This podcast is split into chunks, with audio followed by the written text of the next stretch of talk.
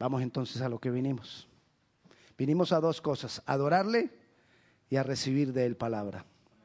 Hemos estado adorando, hemos estado recibiendo de Él. Ahora vamos a la enseñanza de la palabra, a continuar con lo que hemos venido estudiando. Hoy terminamos la serie de el mensaje a la iglesia. Hemos estudiado el capítulo 2 y el capítulo 3 de Apocalipsis, donde está el mensaje a siete iglesias. Hoy vamos a mirar el mensaje a la última de esas iglesias, el mensaje a la Odisea. Así que vayamos con abra su palabra, habla la Biblia, abra el,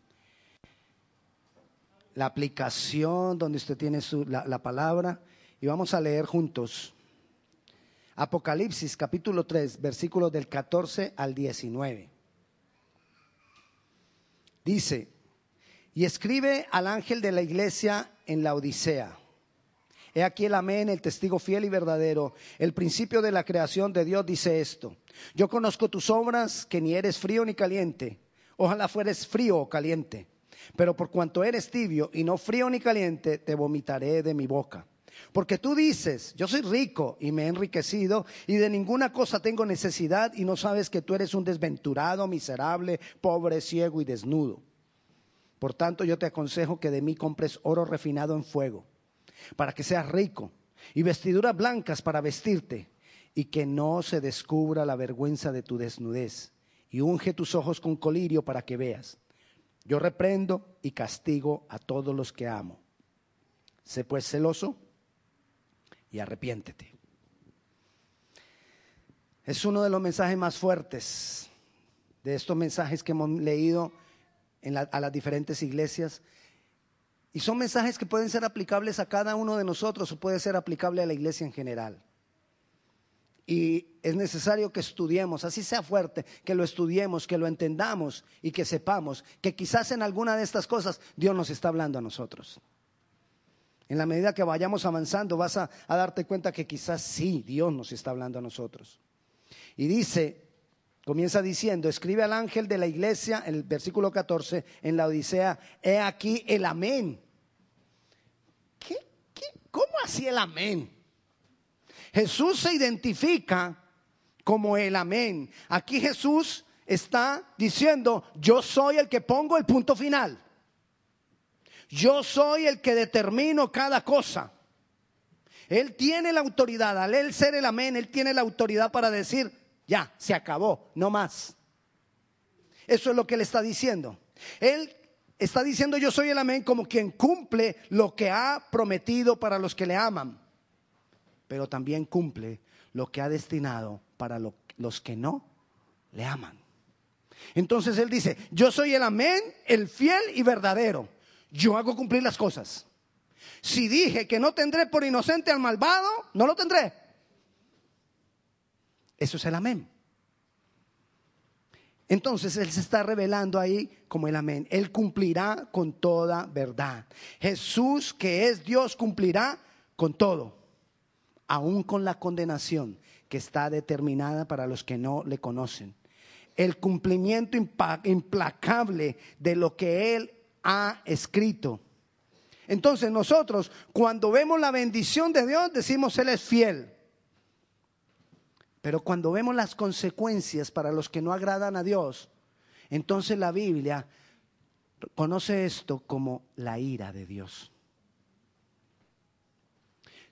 No hay tal ira de Dios como la ira nuestra. No es que Dios se ponga bravo, así como cuando tú te pones bravo en la casa y, tiras la taza. No, así Dios no se pone. Pastor, yo no tiro la taza.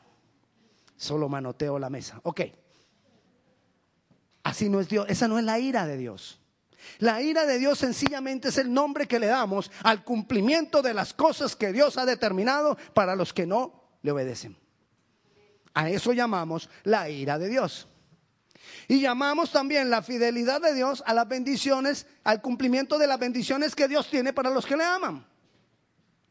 La pregunta es, ¿de cuáles estoy disfrutando yo y de cuáles voy a disfrutar yo? Entonces Él dice, yo soy el amén, el fiel, el verdadero. Y de una vez ahí mismo nos da la justificación por lo cual Él es el amén, el fiel y el verdadero. Y entonces Él nos dice ahí, el principio de la creación de Dios dice esto. Es decir, yo puedo hacer cumplir todo lo que está escrito porque todo lo que ha sido creado salió de mí. ¿Y quién le puede decir a Él, ¿y por qué? ¿Quién? ¿Habrá alguien que le pueda decir a Dios, ¿y por qué lo haces así? Nadie tiene la autoridad. Pero muchos tienen la, ¿cómo lo llamaríamos? La, la osadía, el atrevimiento de decirle a Dios, ¿y por qué lo haces así? Él es el principio de la creación. Él es el amén. Él es el fiel y verdadero. ¿Qué somos nosotros para, para hablarle hacia Él? Pero continuemos. Y sigue diciendo entonces en el versículo 15, yo conozco tus obras. ¿A quién le está hablando? A la iglesia de la Odisea. Miremos algunas cosas de la ciudad de la Odisea para que entendamos por qué Jesús le envía este mensaje así a la Odisea. La Odisea era una gran ciudad, de un gran comercio. Había mucho comercio en, la Odisea y había mucha industria. Había bancos en la Odisea, no bancos como los que hay ahora, obviamente, pero sí el concepto de banco, el concepto de préstamo, el concepto de intercambio de monedas. Todo ese concepto se manejaba en la Odisea.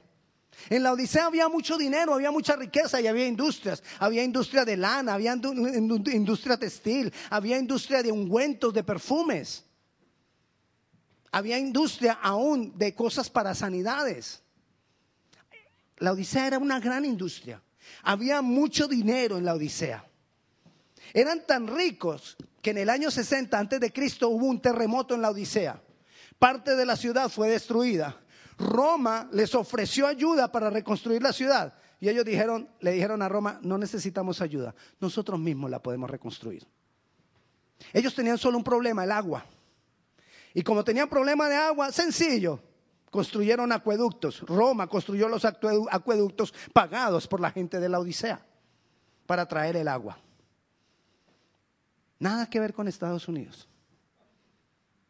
Riqueza, dinero, trabajo. Todo estaba en la Odisea. Esa es la Odisea. Entonces Jesús le manda un mensaje a la Odisea. Pero así como era la iglesia, así como era la ciudad, así también estaba la iglesia. Rica, próspera, de bendición. Ay, qué iglesia tan bendita, diríamos nosotros. Esa era la condición de la Odisea. Y entonces Jesús le dice, versículo 15, yo conozco tus obras. ¿Qué está diciendo Jesús? Que Él nos ve donde tú o yo estemos. ¿Dónde nosotros nos podremos esconder a hacer algo que Dios no conozca? Y a veces creemos que, que nosotros podemos hacer algunas cosas que nadie va a saber. Pero el que dice, yo conozco tus obras. Es más, yo conozco tus pensamientos. Él conoce nuestros pensamientos. Él conoce el engaño que a veces hay en nuestro corazón. Podemos engañarnos entre nosotros. Podemos mostrarnos una cara bonita entre nosotros. Podemos darnos besitos y todo cuando nos saludamos. Pero Dios conoce la verdad. Dios la conoce. Dios conoce la intención de nuestros corazones. Dios conoce cuando tú haces cosas con una intención segunda. Dios conoce cuando yo hago cosas con una intención segunda. Dios conoce la intención de nuestros corazones. Porque Él conoce nuestras obras, porque Él todo lo conoce. Podemos engañar al hombre, pero a Dios no. Él todo lo conoce. Y entonces Él dice, yo conozco tus obras, que ni eres frío ni caliente. Ojalá fueses frío, ojalá, ojalá fueses frío o caliente, pero por cuanto eres tibio y no frío ni caliente, te vomitaré de mi boca. ¿Qué son los tibios? Ahí él está diciendo contra los tibios. Recuerde lo que era la Odisea, cómo era la ciudad, qué pasaba en la ciudad y qué había en la ciudad. Entonces, ahí podemos identificar cuáles son los tibios. Nosotros muchas veces pensamos que el tibio es el que viene a la iglesia el domingo y que el viernes está en la discoteca. Ese no es tibio. Ese ni siquiera se ha convertido. Ese es frío. Sí, frío. El que anda de, rumba en rumba y no hay cambio en su vida, o que anda de, licor en licor y no hay cambio en su vida, ese ni, tibio es. O sea que no se refiere a ese. ¿Qué es lo tibio? Invierno es frío, verano es caliente, primavera y otoño es tibio. ¿Y cómo es primavera y otoño? Ah, rico. Lo tibio es lo rico. Cuando estás cómodo, cuando no tienes ni calor y cuando no tienes ni frío. Eso es lo tibio. ¿Cómo estaba la gente en la Odisea? Cómoda. Había de todo. Había dinero, no había necesidad, no había escasez, no había problemas. Entonces ellos se acomodaron. Esos son los tibios, los que están cómodos. Y entonces el Señor está diciendo ahí, te vomitaré de mi boca, lo que hablaba al principio, las consecuencias de los que no aman a Dios las consecuencias. Como no había necesidad, quizás como no había necesidad, entonces no había búsqueda de Dios. Porque desafortunadamente muchas veces buscamos a Dios cuando hay necesidad. Pero cuando no hay necesidad, entonces si me queda tiempo, voy. Si alcanzo, voy. Si no tengo nada que hacer, saco tiempo para ti, Señor. No se lo decimos de frente, pero Él conoce nuestras obras. No se lo decimos de frente, pero con nuestras actitudes se lo decimos y Él lo conoce. Ahora me, hacía un comentario cuando veníamos para acá mi esposa, de un video que vio de la actitud de la gente en China cuando le llega una maletada de Biblias. Lloran porque llega una maletada con Biblias. Y son esperando ahí, anhelando a ver si una de esas Biblias va a ser para ellos y se la entregan, sea niño, adolescente, adulto, se la entregan y abrazan esa Biblia y se ponen a llorar. Igualito que en la Odisea. Que de pronto la sigla para la, la Odisea debería ser USA. Aquí tenemos todo. Estamos cómodos. Entonces no amamos lo que tiene valor sino que le damos valor a lo que no tiene valor. ¿Me entiende? Eso es la odisea. Eso es la odisea. Entonces, quizá la iglesia creía que porque tenía toda comodidad y porque tenía toda bendición, bendición, entonces estaban bien con Dios. No necesariamente. Y uno le pregunta a la gente, ¿cómo estás? Si, está bien económicamente, ah, bendecido. Ya se nos volvió sinónimo de comodidad económica, bendición. Y entonces, ¿cómo estás? Mm, bendecido. Pero si hay problema, ¿cómo estás? Ay, en prueba. Si no hay dinero, estamos en prueba. Y si hay dinero, estamos bendecidos. ¿Será que ese es el concepto de Dios? No es el concepto de Dios. Y menos ahora que lo estamos viendo aquí en la Odisea. Y entonces mire lo que dice Tercera de Juan 1, 2. Tercera de Juan está ahí antecito de Apocalipsis. Antecito está Judas y antecito, dos hojitas antes de donde estamos. Tercera de Juan, versículo 2, porque hay un solo capítulo. Dice, amado, yo deseo que tú seas prosperado en todas las cosas. O sea que la prosperidad sí es bendición. Pero ¿cuándo? Lea lo que sigue. Y que tenga salud así como prospera tu alma. La prosperidad sin prosperidad de nuestro ser interior no es bendición. Nos acomoda. Nos coloca en la, en la, condición de la Odisea. Pero la bendición que va llegando a nosotros, o, que, o sea, la prosperidad, perdón, que va llegando a nosotros en la medida que nosotros vamos creciendo en nuestro ser interior, es bendición de Dios. Amén. Eso es prosperidad. Que nosotros recibamos esa bendición económica así mismo cómo es prosperado nuestro ser interior. Porque si no estamos en riesgos de ser tibios. Porque el dinero acomoda. Y lo llamamos bendición. El dinero nos cega, nos vuelve ciegos.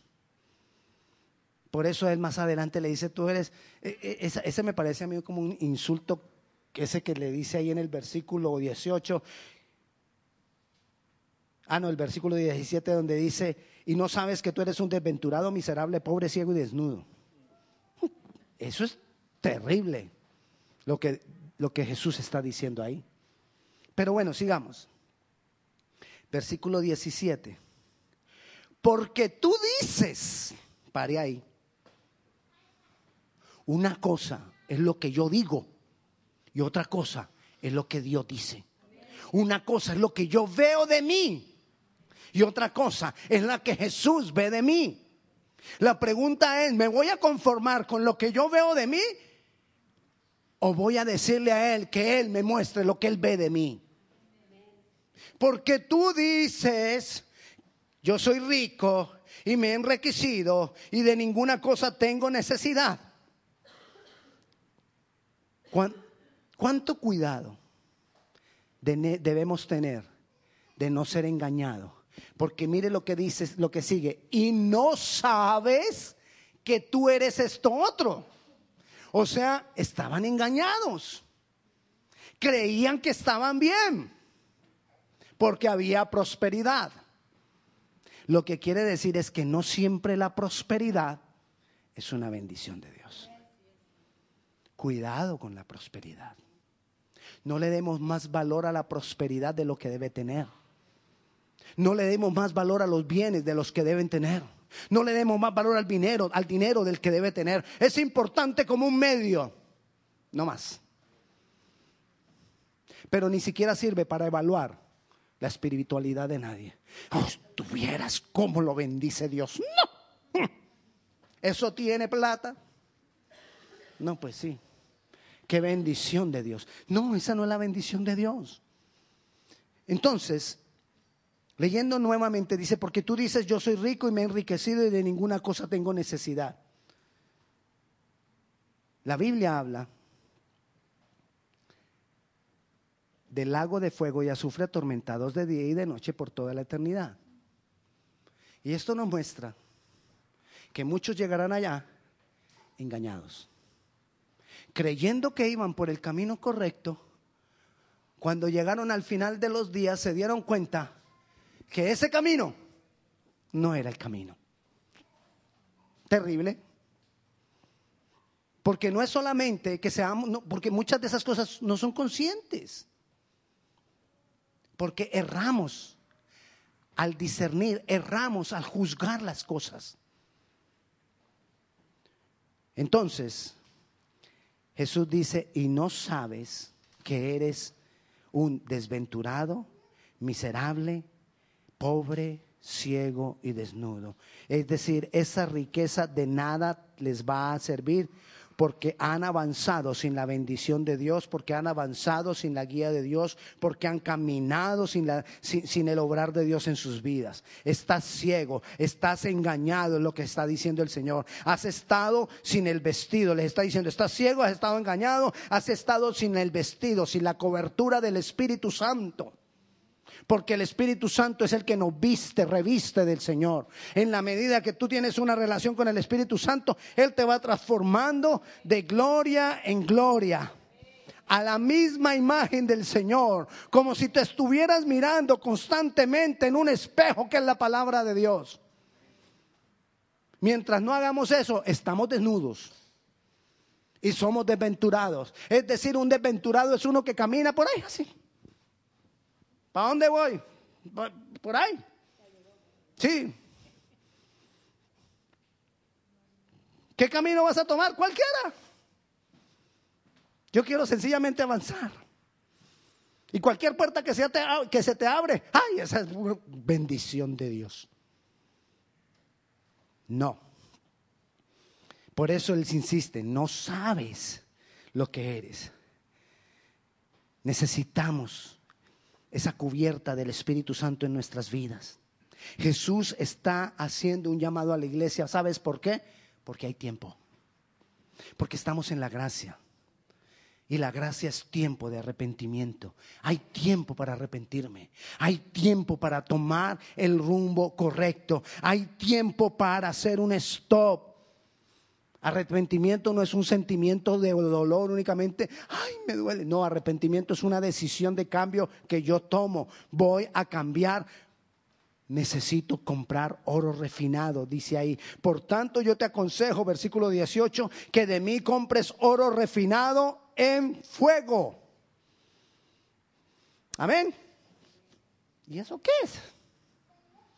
¿Cómo comprar oro refinado en fuego? Para entenderlo, vayamos entonces a Primera de Corintios, capítulo 3, versículo 11 al 15. Primera de Corintios, capítulo 3, versículo del 11 al 15 dice así. Porque nadie puede poner otro fundamento que el que está puesto, el cual es Jesucristo. Si tú quieres comprar oro refinado, asegúrate, lo primero, el fundamento. ¿Cuál es el fundamento? Jesucristo. El oro refinado es lo que perdura. El oro refinado es lo que no se acaba. El oro refinado es aquello a lo que no le entra ni la polilla ni el orín. Aquello que no se deteriora. Ese es el oro refinado. Y lo único que va a perdurar es aquello que tiene fundamento en Cristo Jesús. Entonces, si tú quieres comprar oro refinado, que es algo que va a durar por la eternidad, necesitamos entonces revisar el fundamento. ¿Cuál es mi fundamento? Que mi fundamento sea Cristo. Y sobre este fundamento, dice el versículo 12, y si sobre este fundamento alguno edificare oro, plata, piedras preciosas, madero, heno, hojarasca, la obra de cada uno se hará manifiesta porque el día la declarará. La obra de cada uno. La obra de cada uno de nosotros se hará manifiesta, es decir, será sacada a la luz. todo lo que nosotros hemos hecho a escondidas será sacado a la luz. Todo lo que hemos dicho al oído será gritado desde las azoteas, dice la palabra. Porque un día los libros serán abiertos. O sea que todo se hará manifiesto. Sigamos. Y dice, porque el día la declarará pues por el fuego será revelada y la obra de cada uno cual sea el fuego la probará. Si permaneciere la obra de alguno que sobreedificó, recibirá recompensa. Si la obra de alguno se quemare, él sufrirá pérdida. Si bien, él mismo será salvo, aunque así como por fuego. Un día, la obra de cada uno de nosotros se hará manifiesta. Voy a esperar ese día ¿O prefiero más bien hacerme un test hoy? Así como por fuego. La idea es que yo me haga un test hoy de mi condición a la luz de la palabra. Para que cuando llegue allá y la obra sea manifiesta, lo que se manifestará será lo que yo ya arreglado con mi Señor. Amén. Entonces, ¿qué es lo que yo tengo que hacer? Él me está dando tiempo. Este tiempo de gracia es tiempo de arrepentimiento para que yo venga a Él y yo o mis obras sean probadas. Las voy a probar aquí. Revisemos nuestras vestiduras. El fundamento, las obras, las vestiduras. ¿Estoy yo llenándome y caminando en medio de la obra del Espíritu Santo o no, porque el Espíritu Santo es lo único que nos va a transformar. Nada más te puede transformar. La palabra a través del Espíritu Santo, la obra de Cristo a través del Espíritu Santo. El Espíritu Santo es el medio de Dios que hoy está obrando en nosotros para transformarnos. Es Dios mismo transformando nuestras vidas hoy. Entonces yo tengo que estar probando mis obras. ¿A qué le estoy dedicando más tiempo? ¿Qué está pasando con mi vida hoy? ¿Qué estoy haciendo cuando estoy solo? ¿En qué pienso? ¿En qué gasto tiempo mis pensamientos? ¿Qué hay en mi corazón? ¿Cuál es la intención de mi corazón? ¿Por qué voy y le digo a este que haga esto y le digo a aquel que haga aquello? ¿Cuál, cuál es la condición que yo tengo? Vaya Isaías capítulo 55. Revisemos las vestiduras y esa cubierta del Espíritu Santo. Revisemos nuestra relación con Dios. Isaías capítulo 55, versículo del 1 al 3. Dice así. A todos los sedientos, venid a las aguas. ¿Qué te está diciendo Dios? Ven a Él. Ven a Él. Venid a las aguas. Y los que no tienen dinero, ay, los que no tienen dinero, vengan y compren sin dinero, sin precio. ¿Por qué? Porque venir a las aguas no tiene precio. Si tú tienes dinero y estás cómodo, de nada te sirve para venir a las aguas del Señor. Tú puedes ser rico, pero para venir a las aguas esa riqueza de nada nos sirve. Porque en realidad eres pobre, dice el Señor. Entonces, sea rico, sea pobre, yo tengo que venir a las aguas. A buscar, a buscar ese obrar de Dios, a buscar la manifestación de Dios. Y dice, versículo 2, ¿por qué gastáis el dinero en lo que no es pan y vuestro trabajo en lo que no sacia? Oídme atentamente y comed del bien y se deleitará vuestra alma con grosura. Hay una claridad. Eso no se compra con dinero.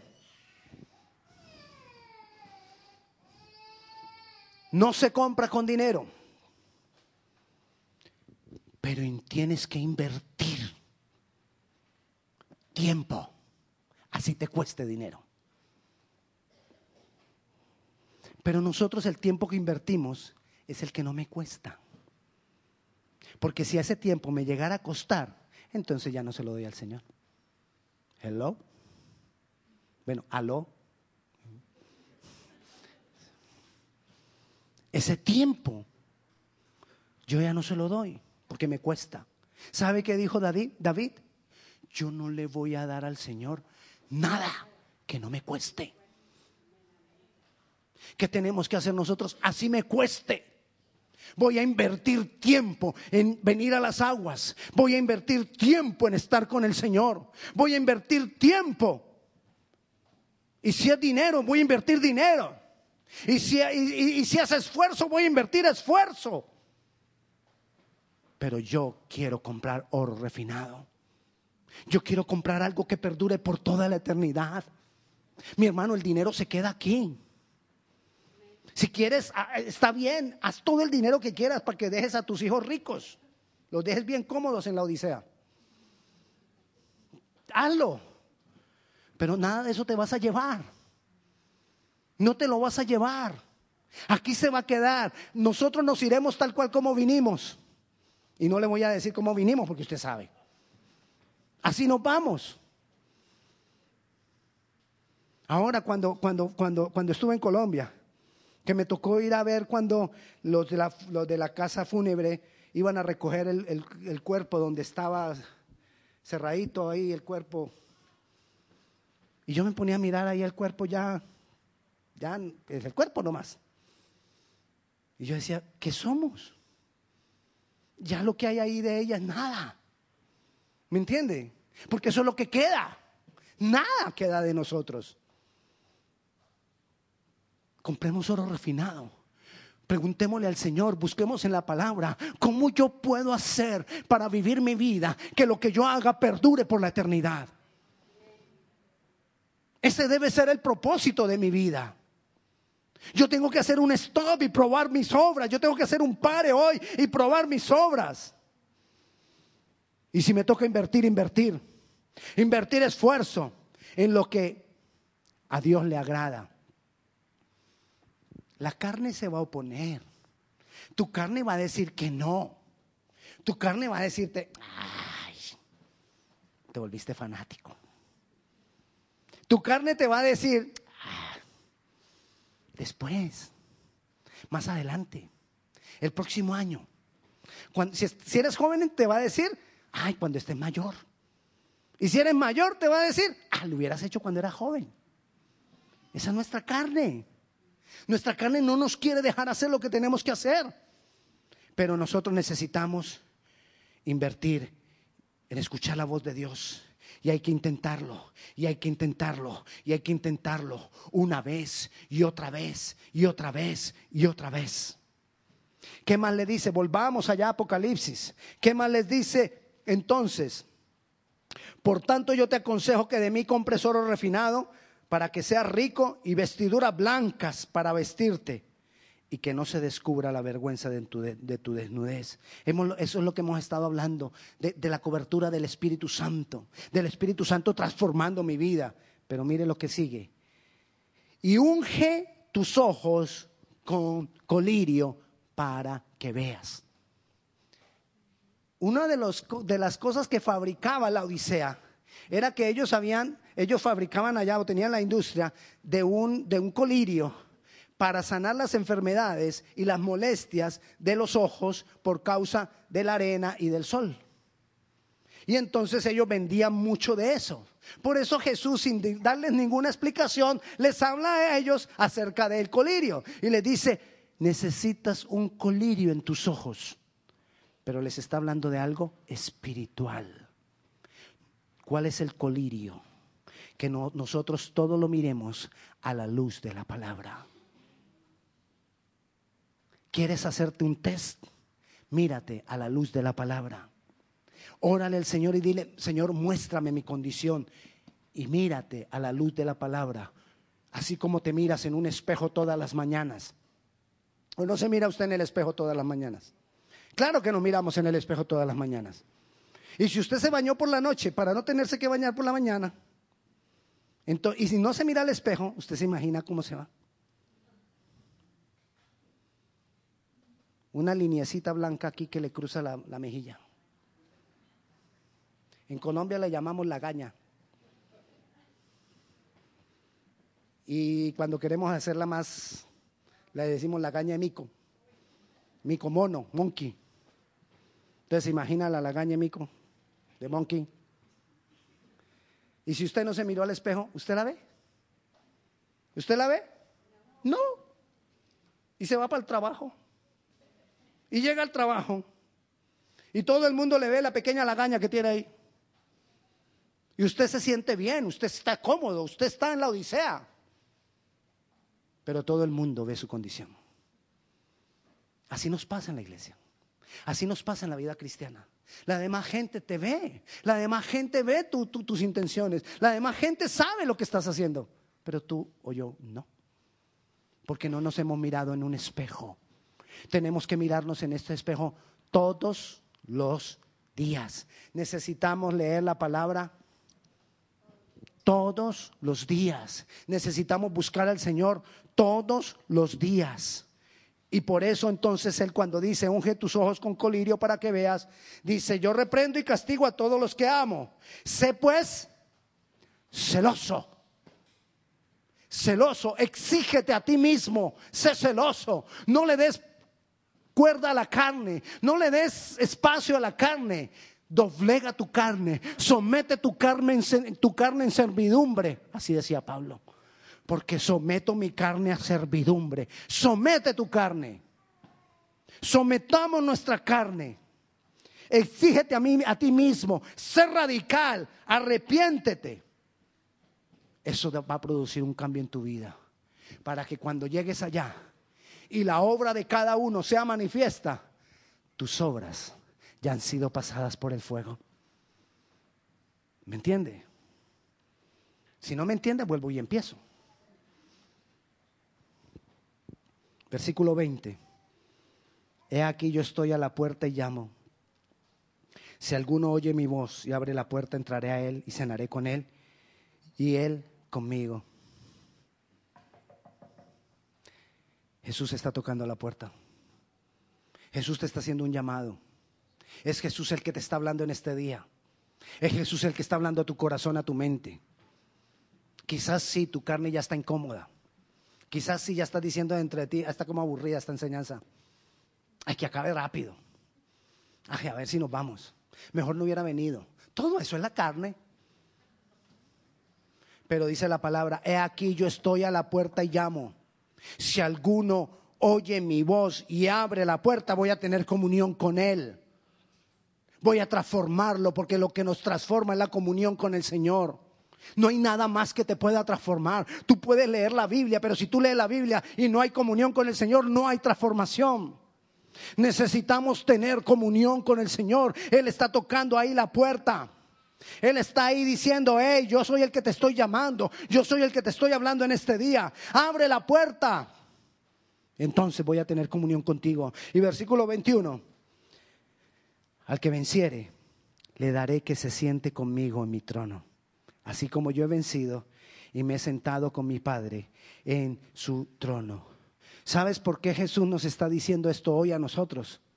Porque estamos a tiempo. ¿Sabes por qué Jesús está tocando la puerta de tu corazón hoy? Porque estamos a tiempo. Tiempo para poder tener victoria. Estamos a tiempo para sentarnos con Él. Hermano, haga el sacrificio que, haga, que, que haya que hacer. Porque si usted hace ese sacrificio, va a estar sentado con Él. Pruébese cada uno a sí mismo. Probémonos delante de la presencia de Dios. Probémonos delante de la palabra de Dios. Y salgamos de toda comodidad. Esto es el cuerpo de Cristo. Velemos porque estemos haciendo lo que debemos ser. Amén. Dios nos está hablando porque Él tiene un propósito con nosotros, porque Él nos quiere transformar. Quizás Él no está conforme con como somos ahora, pero Él quiere darnos más, Él quiere darte más, pero necesita un vaso dispuesto. Por eso Él está tocando hoy, porque Él necesita un vaso dispuesto. Pero es decisión de cada uno. Pongámonos de pie.